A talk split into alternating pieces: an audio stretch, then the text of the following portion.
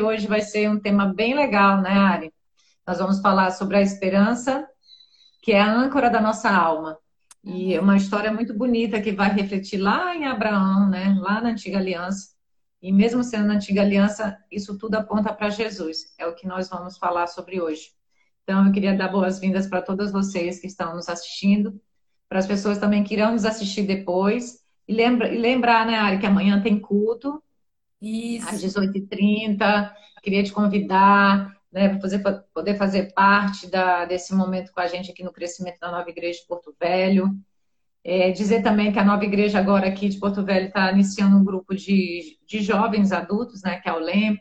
Teve agora nessa quinta e foi muito legal. A Vanessa participou, ela está online e ela pode dizer, né, Vanessa? Que foi um momento bem gostoso com as pessoas da Nova Igreja de Porto Velho. E quinta-feira, perdão, quarta-feira vai ter o grupo de conexão, né? Então, quem tiver interesse em querer participar, o link vai ser, vai ser disponibilizado na bio da Nova Igreja no Instagram. É só entrar lá que vai estar o link, você vai ser muito bem-vindo. Não precisa ter vergonha, ficar tímido, né? A Cris e o Délio vão dar para você as boas-vindas, tá bom? Então vamos começar, eu acho já, né, Ari? O que, você acha? Vamos começar. Né? vamos começar. E nós vamos cronometrar hoje nosso tempo. E vai ser uma live mais rápido. Vamos ver se vai funcionar nesse formato. E vai ser uma benção, tá? Eu vou iniciar agora. Muito legal tê-los aqui. Então, é o seguinte, gente. É, nós vamos abordar hoje o tema que está em Hebreus. Se vocês tiverem uma Bíblia aí, quem puder abrir. Hebreus, capítulo 6, né, versículo 13. Do 13 ao 20 foi a mensagem que Deus colocou no meu coração e no coração da Ari. E daí nós decidimos trazer isso para você. Trazer de uma forma bem leve, que vocês possam, na verdade, refletir o que, que esse estudo poderia trazer para a sua vida nos dias de hoje, né? Para a sua praticidade. E o que trouxe, na minha percepção, a Ari depois vai falar a percepção dela, para minha percepção, é, vai, fala um pouco, né? Me remeteu lá um pouco da história de Abraão, né? Quem conhece um pouco da vida de Abraão, né? Abraão, ele saiu de Ur, né? Da terra dos caldeus. Quem lembra disso? Quem é boa em história aqui, ó? Quem gosta de história? Lá na Mesopotâmia. Para quem não conhece, a família de Abraão era uma família idólatra. Né? O seu pai, ele era idólatra. Pelo que a história fala, parece que toda essa fé, né, que foi gerada no coração de Abraão, vem da sua mãe que era descendente lá de Canaã. Né? Ela veio lá daquela região, seus pais eles habitaram, eles foram para a terra de Ur, mas o pai de Abraão era Terá. Então a Bíblia fala, ela não se aprofunda muito. Mas se vocês forem estudar, Terá, ele foi um homem muito idólatra. E como assim, né? Que Abraão, ele nasceu num lar, num lar idólatra, numa cidade que era altamente idólatra, e recebeu um chamado tão lindo, né, de Deus, para que ele fosse o nosso pai da fé. Ele é até os dias de hoje. E Abraão, ele recebeu né, um lindo chamado.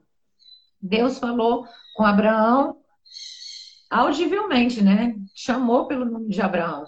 E o que aconteceu? Gente, por que, que Abraão deu seguimento a isso? Como é que Abraão, né, ele sai de Ur, na verdade, Abraão, ele sai de Ur ainda com seu pai, né? A Bíblia também não relata muito bem isso, mas fala que ele saiu de Arã depois da morte do seu pai. Então, provavelmente, nos, nos estudos, Abraão saiu de, de Ur, por quê? Com seu pai, com a sua família, já sua mãe já não existia mais, porque Abraão perdeu seu irmão, Arã, né? Então, o pai, na verdade, Arã, Padã, Padã Arã, na verdade, nada mais é do que um nome que o pai de Abraão colocou por causa do seu irmão, que morreu. Então, ele fez uma homenagem para o irmão de Abraão. Então, quando Terá morre, Abraão sai de Arã e segue, dá seguimento né, a essa viagem para Canaã, que foi uma viagem que a gente pode considerar hoje a nossa viagem, né, Ari? Nossa caminhada com Deus no dia a dia de um passo de fé. E foi assim com Abraão. E como que Abraão conseguiu fazer isso, gente? Porque Abraão recebeu, né? Ele creu nas promessas de Deus. E essas promessas, ela entrou no coração dele. Abraão, ele focou no que era invisível né, Ari? Ele focou no que era invisível e não no visível. E a gente pode trazer isso para o nosso dia de hoje é, e poder ver nesse estudo que Abraão, ele exemplificou o conceito de esperança.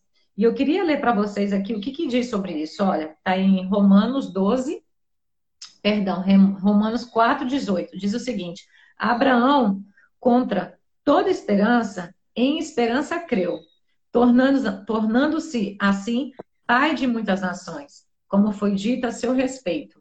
Né? Abraão, ele. E assim será a sua descendência. Ele tinha todos os motivos para não crer. Né? Ele tinha todos os motivos para ele desistir naquela caminhada. Mas ele persistiu. Ele deu seguimento, né? Ele focou no que era invisível. E soube esperar também. Abraão, ele soube, né? Ele sabia o que era esperar. Ainda que não houvesse esperança para ele, mas ele suportou com paciência. E é assim com você, comigo, né? Com todos nós que recebemos de Deus é, algum chamado, né? aquilo que foi prometido. Nós precisamos perseverar até o fim, porque a promessa de Deus ela é fiel, gente. Ela é fiel. Se ele prometeu, ele vai cumprir até o final. Né? A Ari agora vai dar o exemplo dela, de como ela entendeu essa passagem de Hebreus 6, é, capítulo 6, versículo 13 ao 20. O que, que isso demonstrou para você, Ari? Qual foi sua percepção lendo esse versículo? Então, Luna, assim, o que me chamou a atenção foi, já foi o subtítulo do, do, dessa passagem, né? Que fala a certeza da promessa de Deus, né? É, e, e, e, e lendo essa passagem, né? Falando do caráter de Deus, da natureza dele, e de que a esperança ela é a âncora da, da nossa alma, né? Isso me, me traz que a gente como cristão, né, como crente, a gente deve ter uma vida de esperança, né? Nós, a palavra fala, né, nós estamos no mundo, mas nós não somos desse mundo, né? O mundo não anda no favor de Deus, né? O mundo, ele é um, se a gente olhar para o mundo, a gente só vai ver tragédia, tristeza, desesperança, morte, destruição, né? É, muito sofrimento. E não é assim. Não é esse o plano que Deus tem para nossa vida, na verdade, né? E com Deus, os nossos sofrimentos que a gente vai passar e passa, né? E já passamos por sofrimentos, por lutas e desafios isso tudo re resulta em esperança.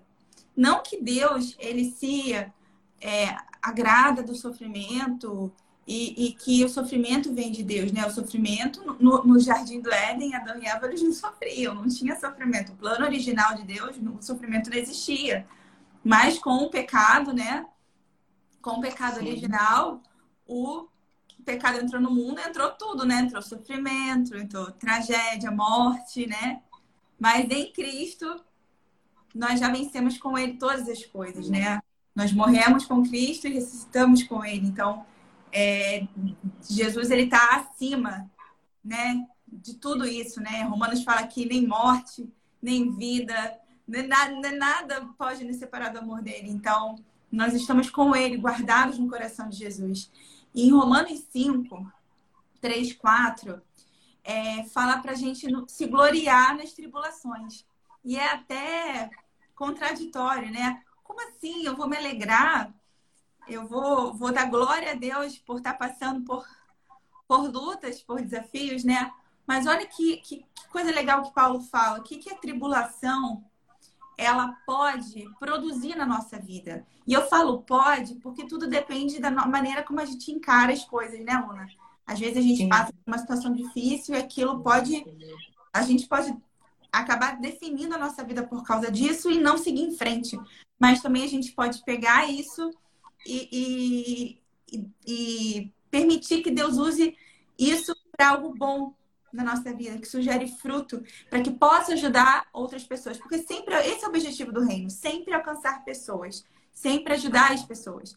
E aí fala que o quê? Que a tribulação ela produz perseverança. A perseverança produz um caráter aprovado e um caráter aprovado produz esperança. E olha que legal, a esperança, ela não nos decepciona. É, a gente não, não fica decepcionado com a, com a, com a esperança.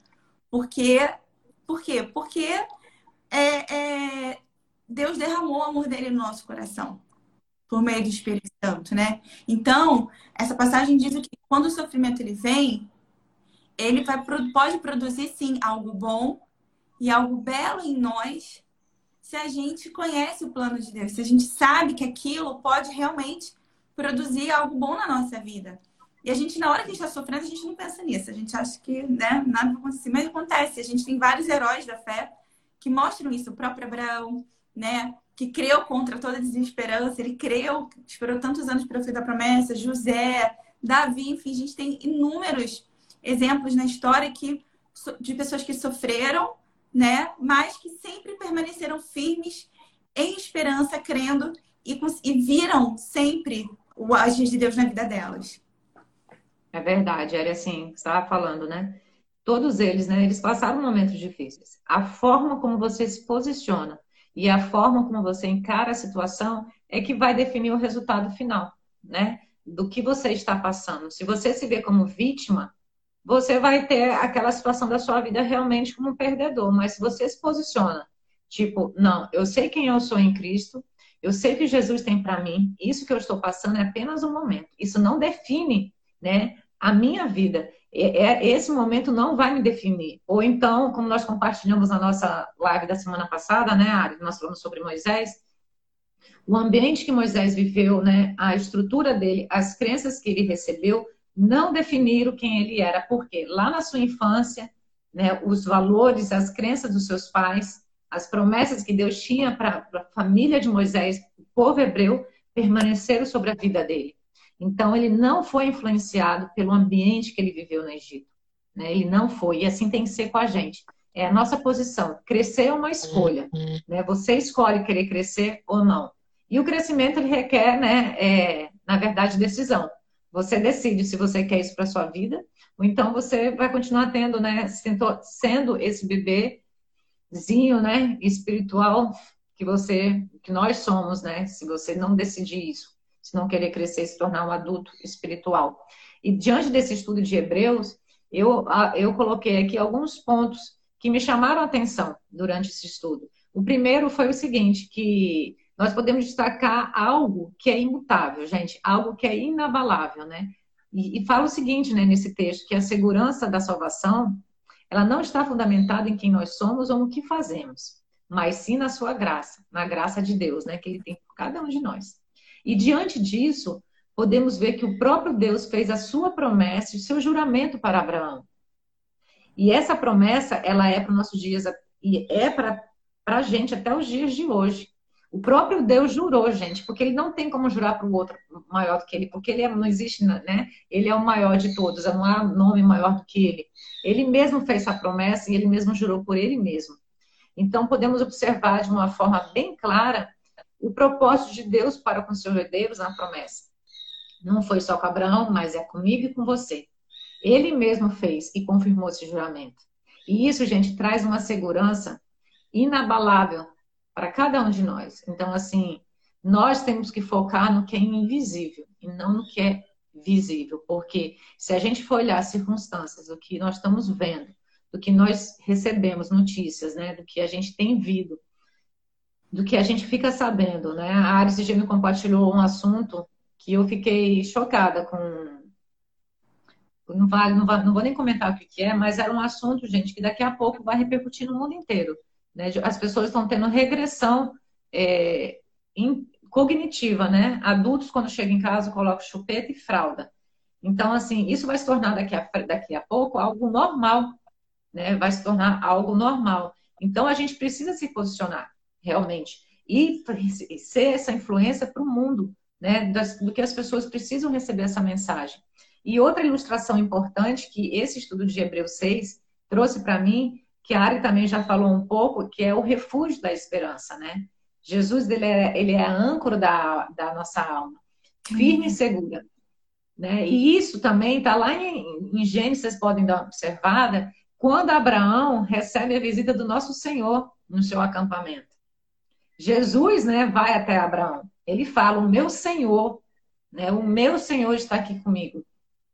Então aquilo ali apontava para Jesus, sabe? Então assim, Jesus, quando Abraão fala sobre isso, né, ele está falando na verdade que a âncora da nossa alma é ele.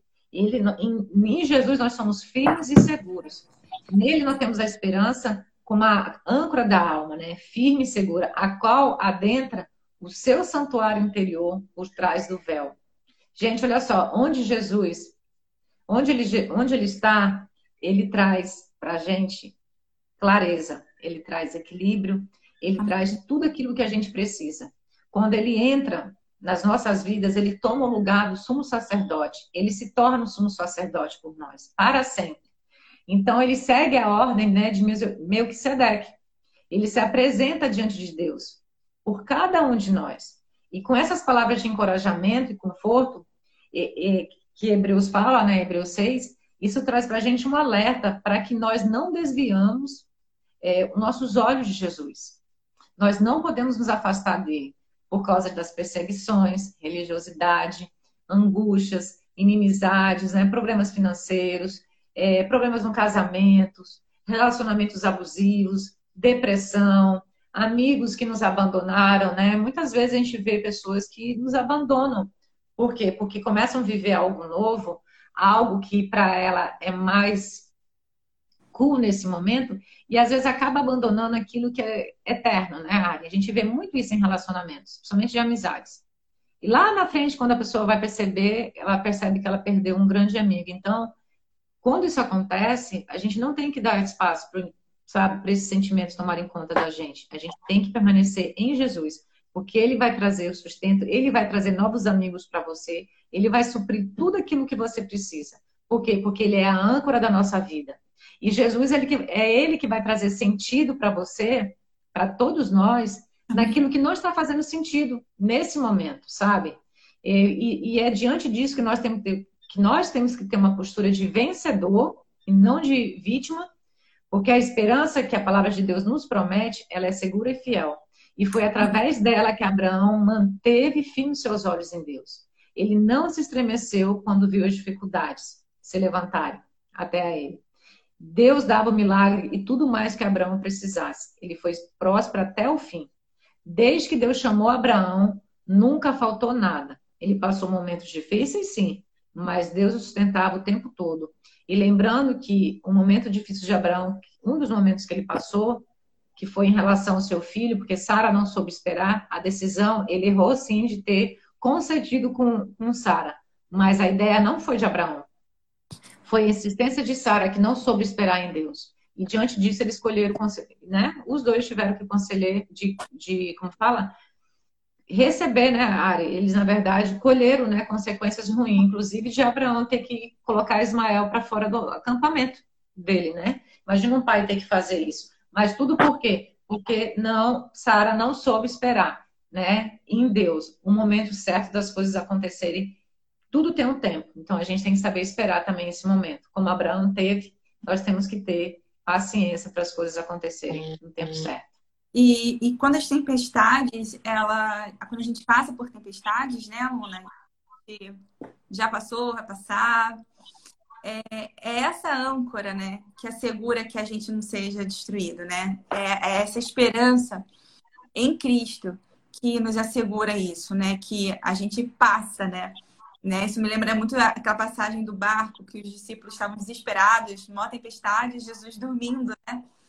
E Jesus, Sim. ele fala com os ventos, os ventos se calam. Então, assim, é, a gente está seguro com Jesus no barco, né? Não importa o que está no externo, né? Porque o mundo, ele fala o quê? Não cria expectativas. Não cria expectativas. Mas nós, como, como crentes, o que, que a gente tem que falar? Não crie desesperança, né? Verdade.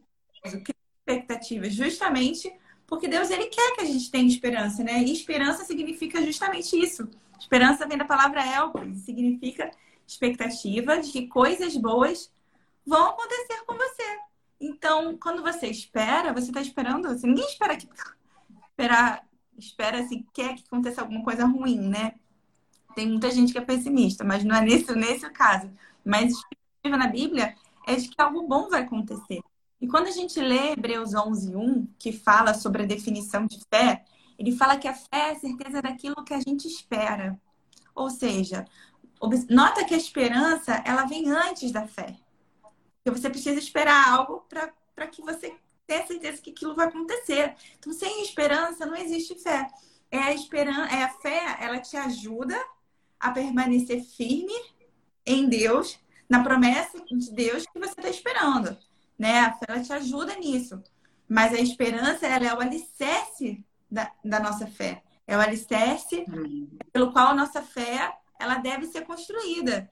Porque se você não tem expectativas que coisas boas vão acontecer, como que você vai crer que é algo bom? Como que você vai crer nas promessas de Deus para sua vida, né? Então, né, o mundo ele fala que é não, se você criar expectativa, você vai se desapontar. Vocês têm, têm aí falam que isso é realidade. Não, eu tô eu não sou realista, eu sou realista, né? Tem gente que fala isso, né? Mas a verdade é que assim, sem Cristo, a esperança não tem poder nenhum. É só uma, é. uma mera declaração mental. Ah, eu espero, eu espero. Entendeu? No mundo, é, é, essa esperança não tem poder. Mas em Cristo, como crente, a nossa esperança, ela tem poder sim. E a palavra diz que a gente não é decepcionado. Não é verdade? E qual é a nossa esperança? A aluna já falou, a esperança da salvação. A esperança de que Jesus levou sobre si todos os nossos pecados e suportou um castigo que nos trouxe a paz. Isso, não, isso significa o quê? Que nada, não tem nada na nossa vida que possa assombrar o nosso futuro. Só se a gente permitir. Mas não tem a maior prova de amor. A palavra fala que Deus ele deu por amor. Ele deu o seu filho unigênito em nosso favor, por amor a nós, porque nos ama, sabe? Jesus ele foi até o fim porque ele olhava para o prêmio que estava à frente dele, ele persistiu até o final.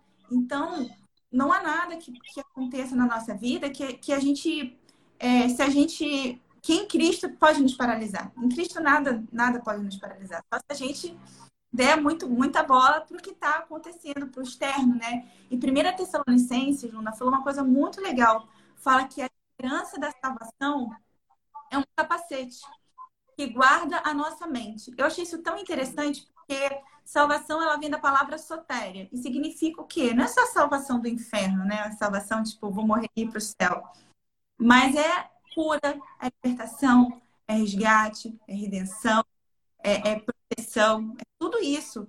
E a nossa esperança ela se baseia o quê? Na certeza da nossa salvação em Cristo. Que tudo isso, né? Que Deus ele, ele tem todas essas coisas para nossa vida. Só que se a gente não guardar a nossa mente nessa esperança, guardar a nossa mente sabendo que tudo isso é para gente em Cristo que a gente tem, né? A gente até fez uma série de lives falando sobre isso, sobre o que a gente possui, né? A, a, a, nossa herança em Cristo.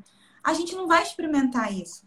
Porque a palavra fala o quê? Que é através da renovação da mente na palavra que a gente comprova e que, ela, e que a gente experimenta a boa, perfeita e agradável vontade de Deus.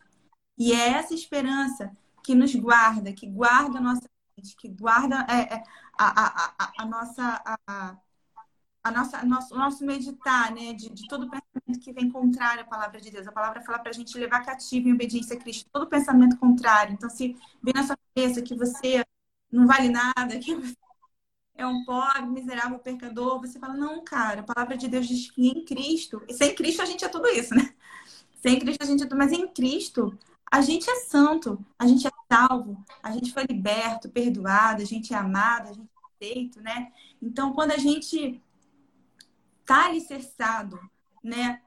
Alicerçando, quando a gente alicerça nossa esperança, né? Na palavra de Deus, em Deus, a gente pode sentir os ventos, as ondas, aquela, aquele indício de tempestade, mas no final, essa tempestade ela não leva a gente, ela não engole a gente. A gente sabe ileso, porque a gente está guardado. Então é importante a gente manter uma atitude positiva, de esperança, sabe? Crendo que, que em Cristo, né, a gente está numa posição de ver sim Deus operando milagres na nossa vida, mesmo diante dos desafios, mesmo diante do, do, do, das circunstâncias, dizendo que, que isso não é possível. Em Cristo é possível, a gente mantendo a nossa esperança firme, em Cristo a gente consegue é, é, vitória, né? Andar leve, né?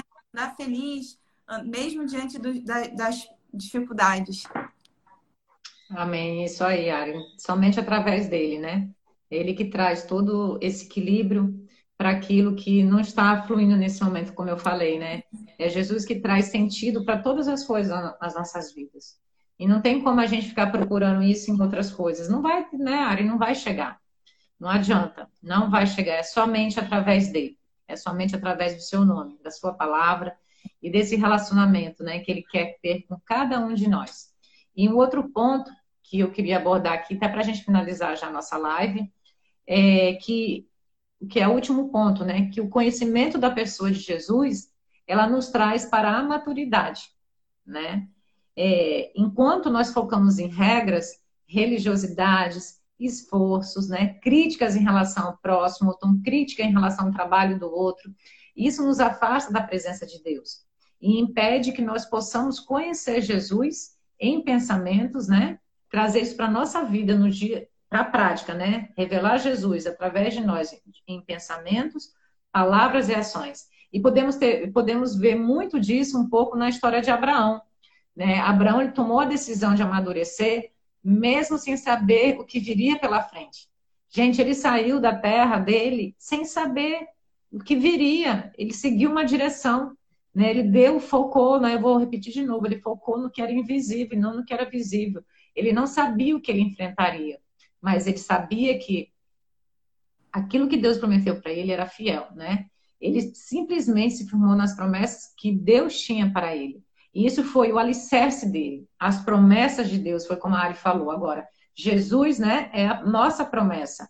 É, a palavra dele revela em nós aquilo que cada um de nós talvez estejamos procurando em alguma outra coisa. É somente nele. Então, Abraão focou nas promessas que Deus tinha para a vida dele.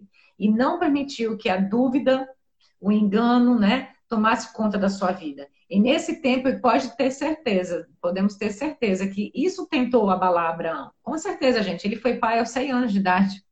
Durante esse tempo, quantas pessoas chegaram para Abraão? Tantas talvez até seus próprios familiares perguntando, e aí, você tem filho, você não tem filho, né? E, e, o que mais, né? Poderia, talvez, naquela época, se você ser um homem que poderia, imagina, a promessa de Deus para Abraão é que ele seria pai de muitas nações.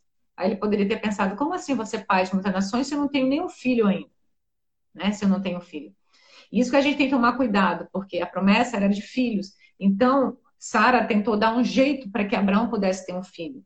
E a gente não tem que dar jeito em nada aquilo que Deus nos prometeu. A gente tem que aguardar. Guardar a promessa dele, aguardar o tempo dele. Porque quando a gente tenta dar um jeito no que aquilo que Deus prometeu para a gente, a gente colhe consequências daquilo que o Senhor não tinha para as nossas vidas. E foi que Abraão colheu, depois e a própria Sara também colheu, né? Então, assim, temos que esperar em Deus. E a gente não tem que permitir que realmente isso entre na nossa vida, essa dúvida, né? Imagina assim, gente, olha só, o que poderia ter sido considerado uma loucura naquela época, né? Que Abraão saiu de Ur, depois de Arã, nos mostra que a dependência de Abraão estava relacionada com a maturidade do seu relacionamento com Deus. Abraão, ele manteve isso, porque ele se relacionava com Deus. Abraão, ele não terceirizava nada da vida dele. Tudo, e, tudo que ele precisava, ele direcionava a fonte certa. Ele ia diretamente buscar em Deus. Ele não terceirizava nada da vida dele. Ele sabia quem ele ouvia, ele sabia quem que ele deveria pedir conselhos, que era o Senhor, entendeu? Então, eu queria trazer isso para vocês nessa manhã, dizer para vocês que quando nós temos intimidade com Deus, nós triunfamos para onde Ele nos mandar, sabe? Não importa o que enfrentaremos, sabemos que Jesus nos livrará de todo mal e trará toda a recompensa que a Sua palavra nos promete. Abraão simplesmente decidiu confiar e descansar em Deus ele simplesmente decidiu confiar e descansar em Deus, porque ele sabe que a sua palavra é fiel, sabe? Ele sabe que a sua palavra é fiel. Mesmo quando ele recebeu a missão de sacrificar Isaac, no fundo ele foi, gente, morrendo, com certeza suas carnes tremiam, mas ele sabia que lá no último momento Deus ia trazer a solução para ele, possivelmente até a ressurreição de Isaac. Mas ele seguiu a, a, ele foi obediente à palavra de Deus. E assim tem que ser com a gente, sabe? A gente tem que buscar a fonte certa. Não temos que terceirizar nada das nossas vidas. É seguir Jesus e Ele vai trazer para a gente a solução, a solu é, tudo aquilo que a gente precisa nele.